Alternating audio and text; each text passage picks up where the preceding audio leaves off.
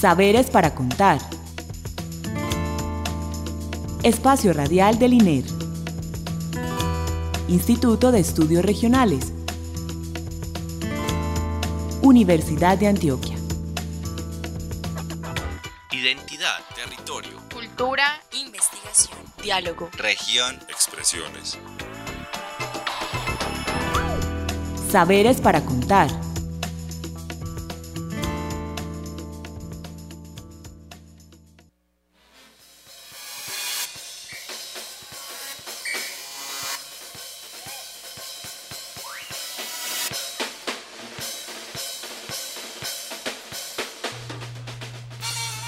Buenas noches.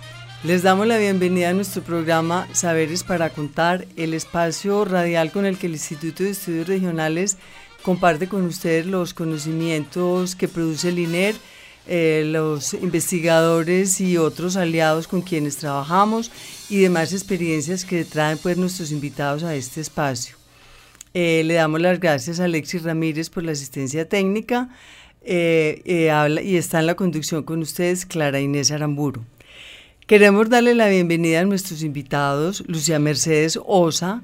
Ella trabaja en Con Ciudadanía y ahorita pues nos va a contar todas las cositas que hacen allá relacionados con nuestro tema y a Fernando Valencia en Viva la Ciudadanía.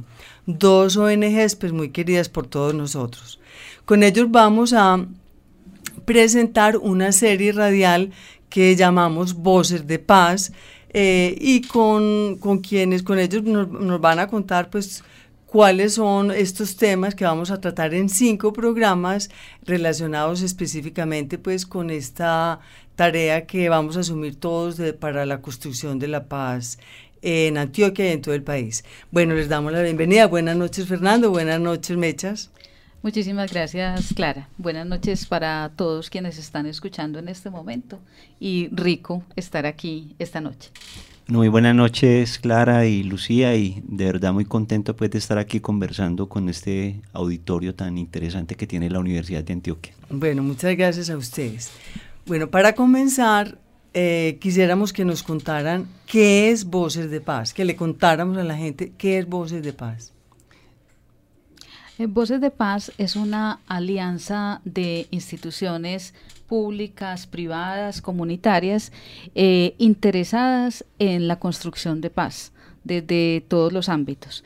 Entonces, eh, digamos que es la riqueza de esta alianza, que pueden confluir ahí distintas, diversas instituciones eh, sin interferir con las apuestas, objetivos particulares de cada entidad.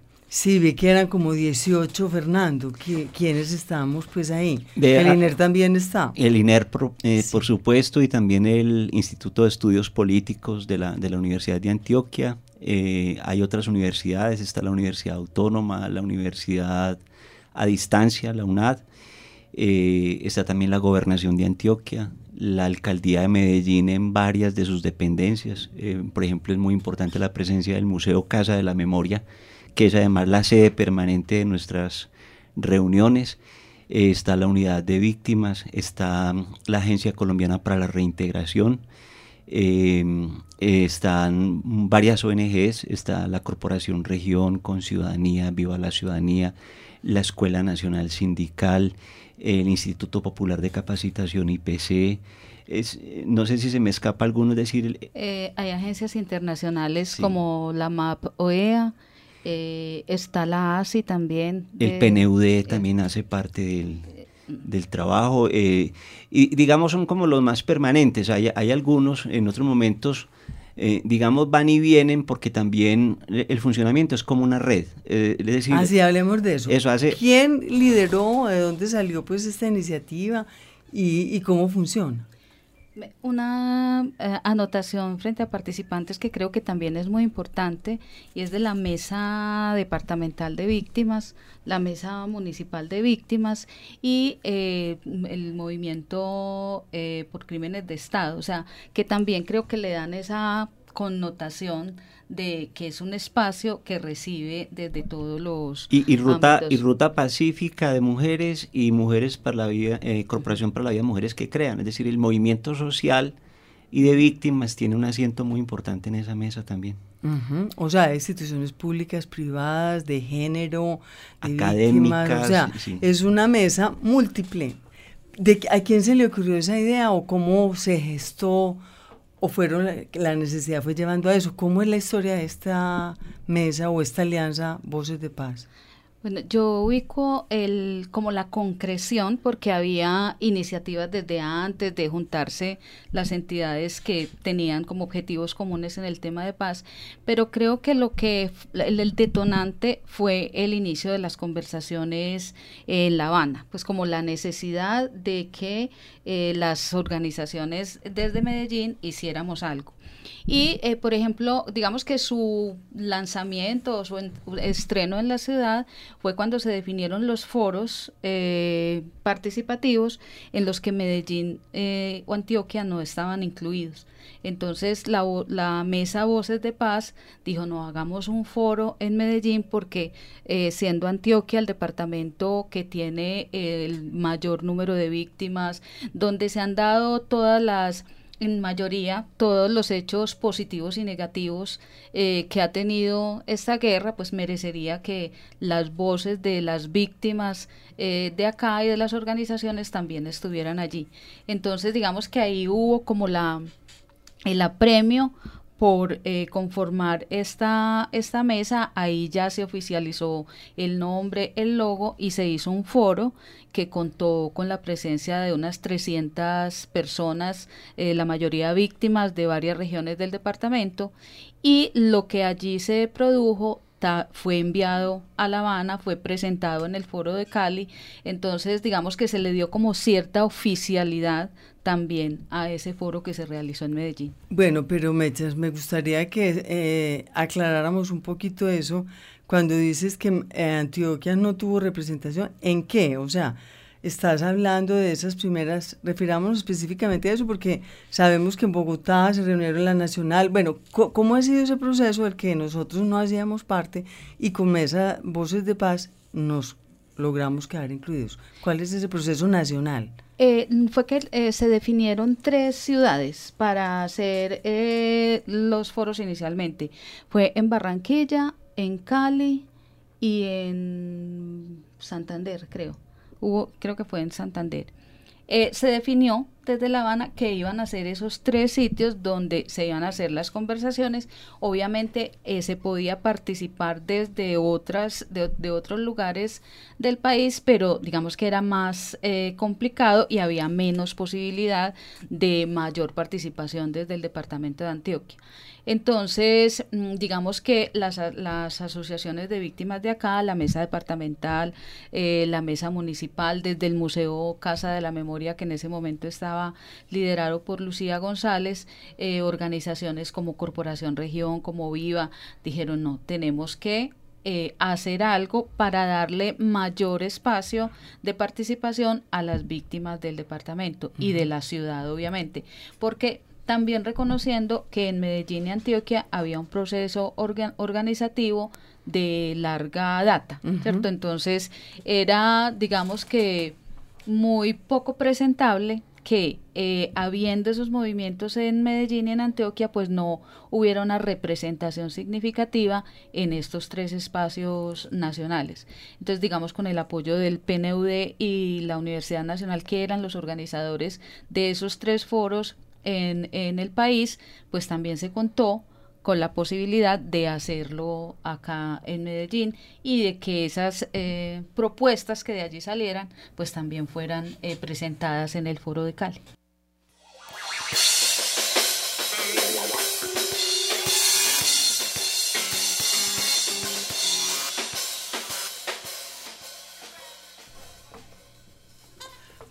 Bueno, Fernando, Em, hablemos un poco de cómo funciona la mesa, cuál es la dinámica, cómo, cuándo se reúnen, quién cita, quién tiene el liderazgo o es compartido, ¿cómo es esa dinámica?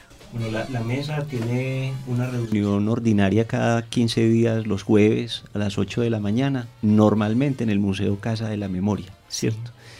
Y eh, nos hemos dotado de una secretaría técnica, que es un grupo de instituciones que son las encargadas de dinamizar la agenda de la mesa.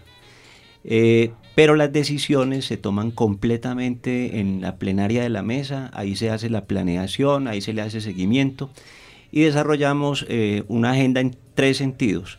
Eh, unas reuniones, en las reuniones em, ordinarias hacemos análisis interno de los temas de seguimiento del proceso de paz y de la construcción territorial de paz. Eh, eso normalmente se lleva a un evento público externo, un foro, un seminario, cualquiera de los temas especializados. Y de esos dos ejercicios normalmente sale un documento que es un documento de incidencia. Entonces, por ejemplo, la mesa eh, produjo un documento de incidencia para los planes de desarrollo de Medellín y Antioquia, eh, un documento de incidencia en el balance de la Ley de Justicia y Paz, otro en la conformación de la Comisión de la Verdad, etc.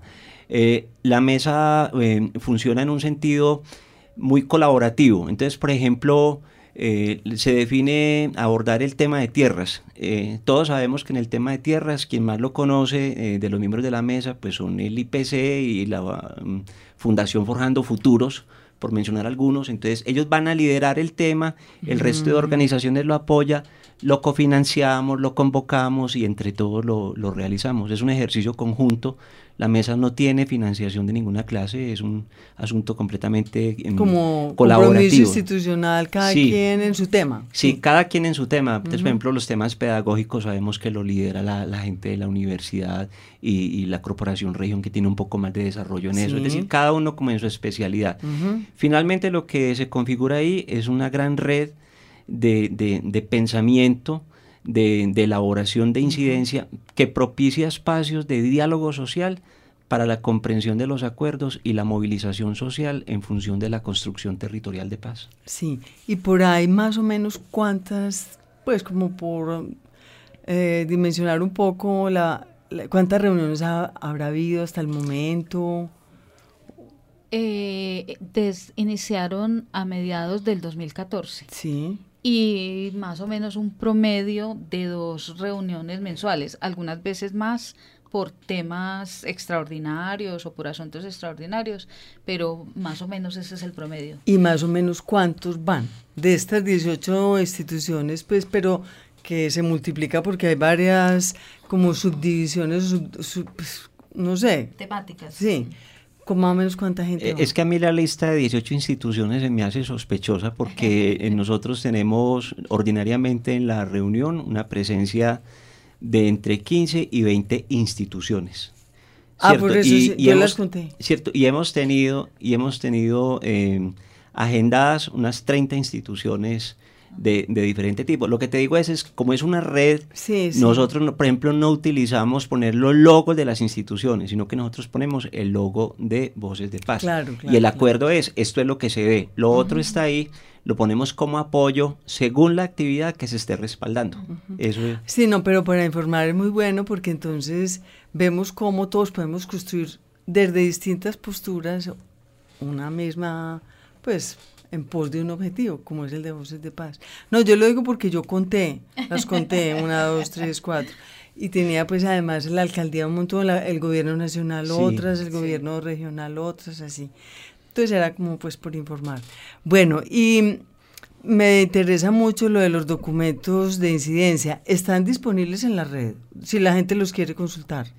Sí, esos em, documentos se circulan normalmente a través de todas las redes eh, y se disponen en los sitios web de las instituciones que conforman la mesa.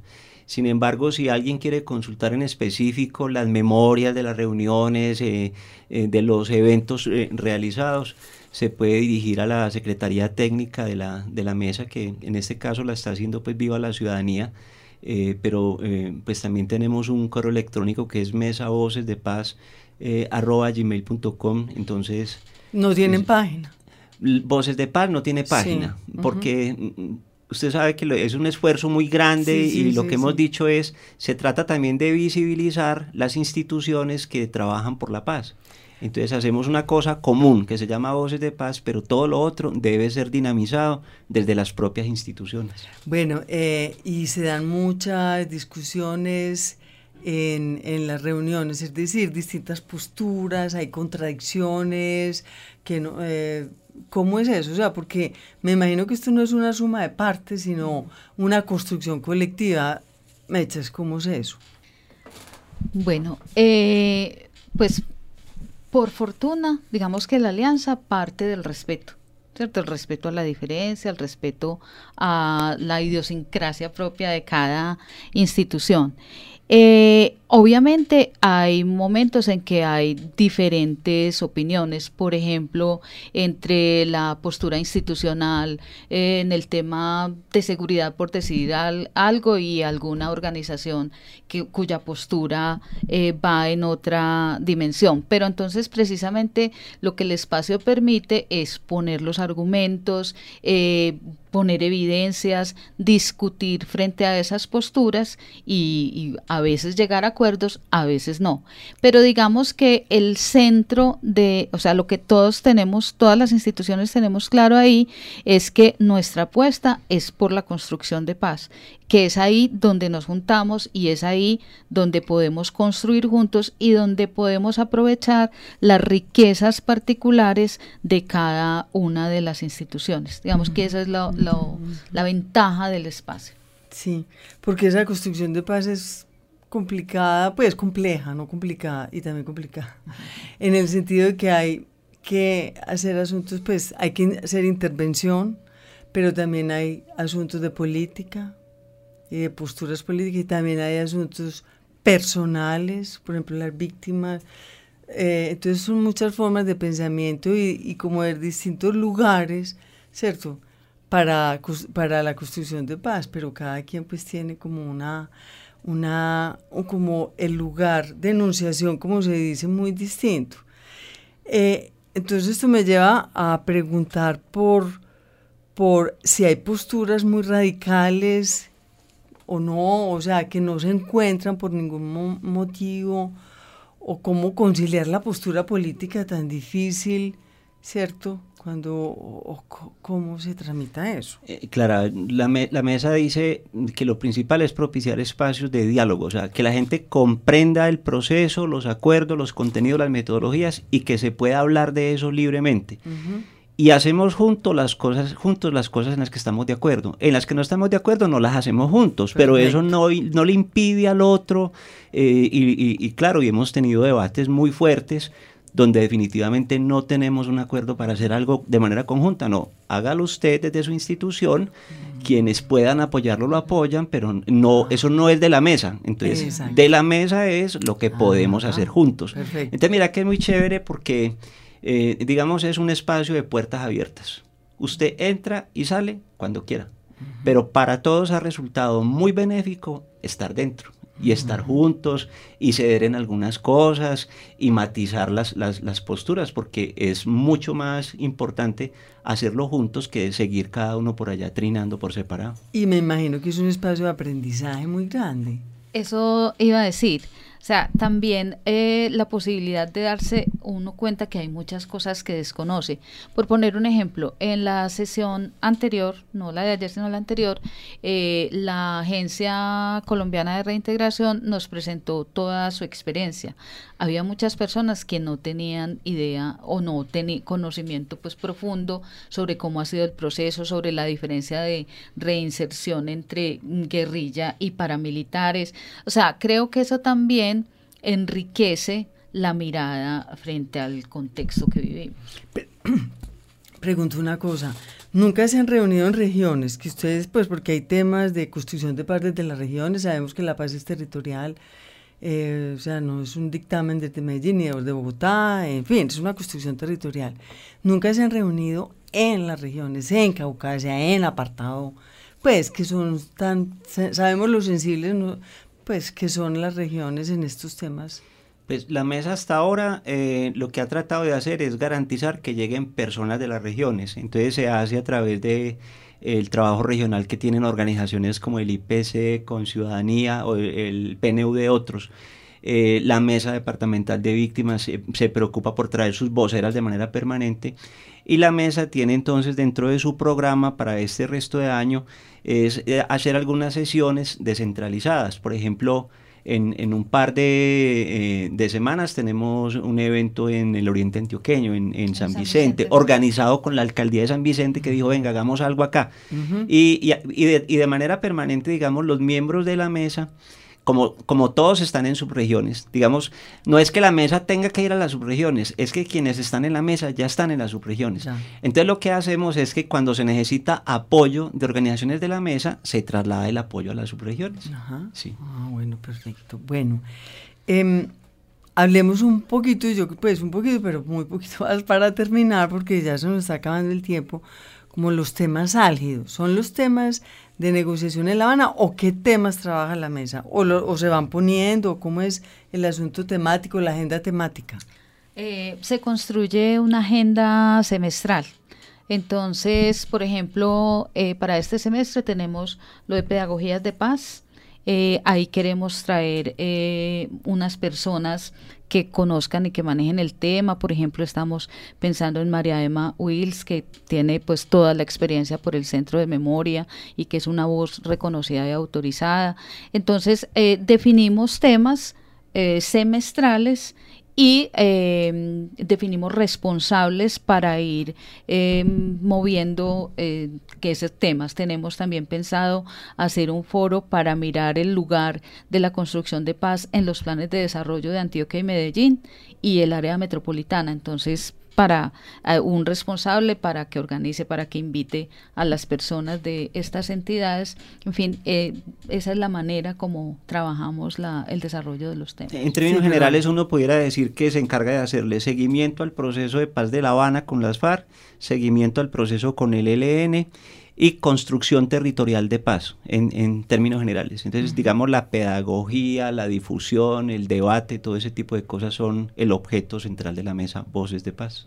Bueno, y una que alcances, que muy brevemente, como que logros hasta el momento ustedes podrían destacar de la mesa.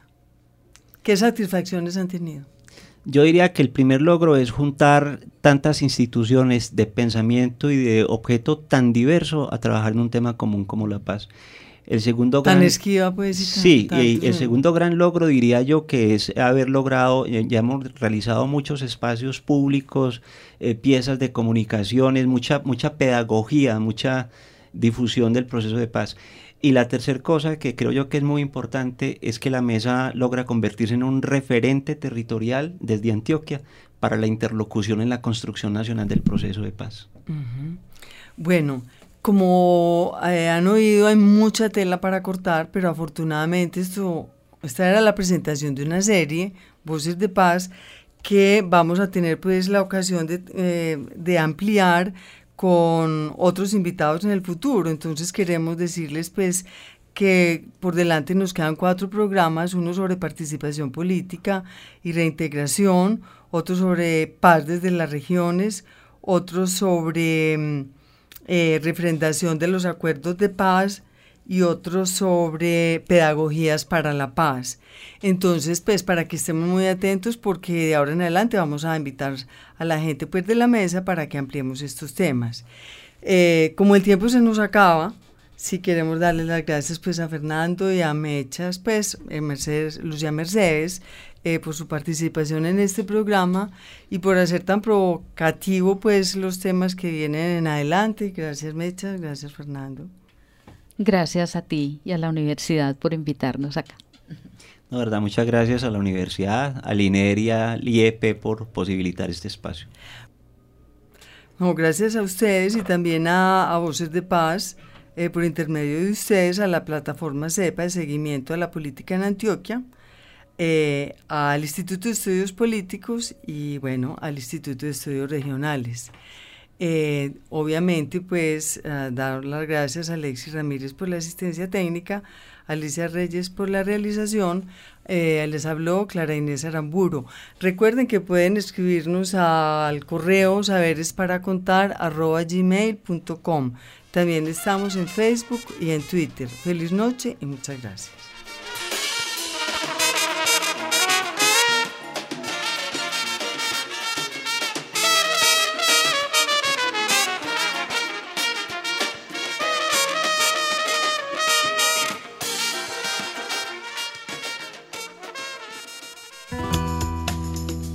Saberes para contar. Espacio Radial del INER. Instituto de Estudios Regionales. Universidad de Antioquia. Identidad, territorio, cultura, investigación, diálogo, región, expresiones. Saberes para contar.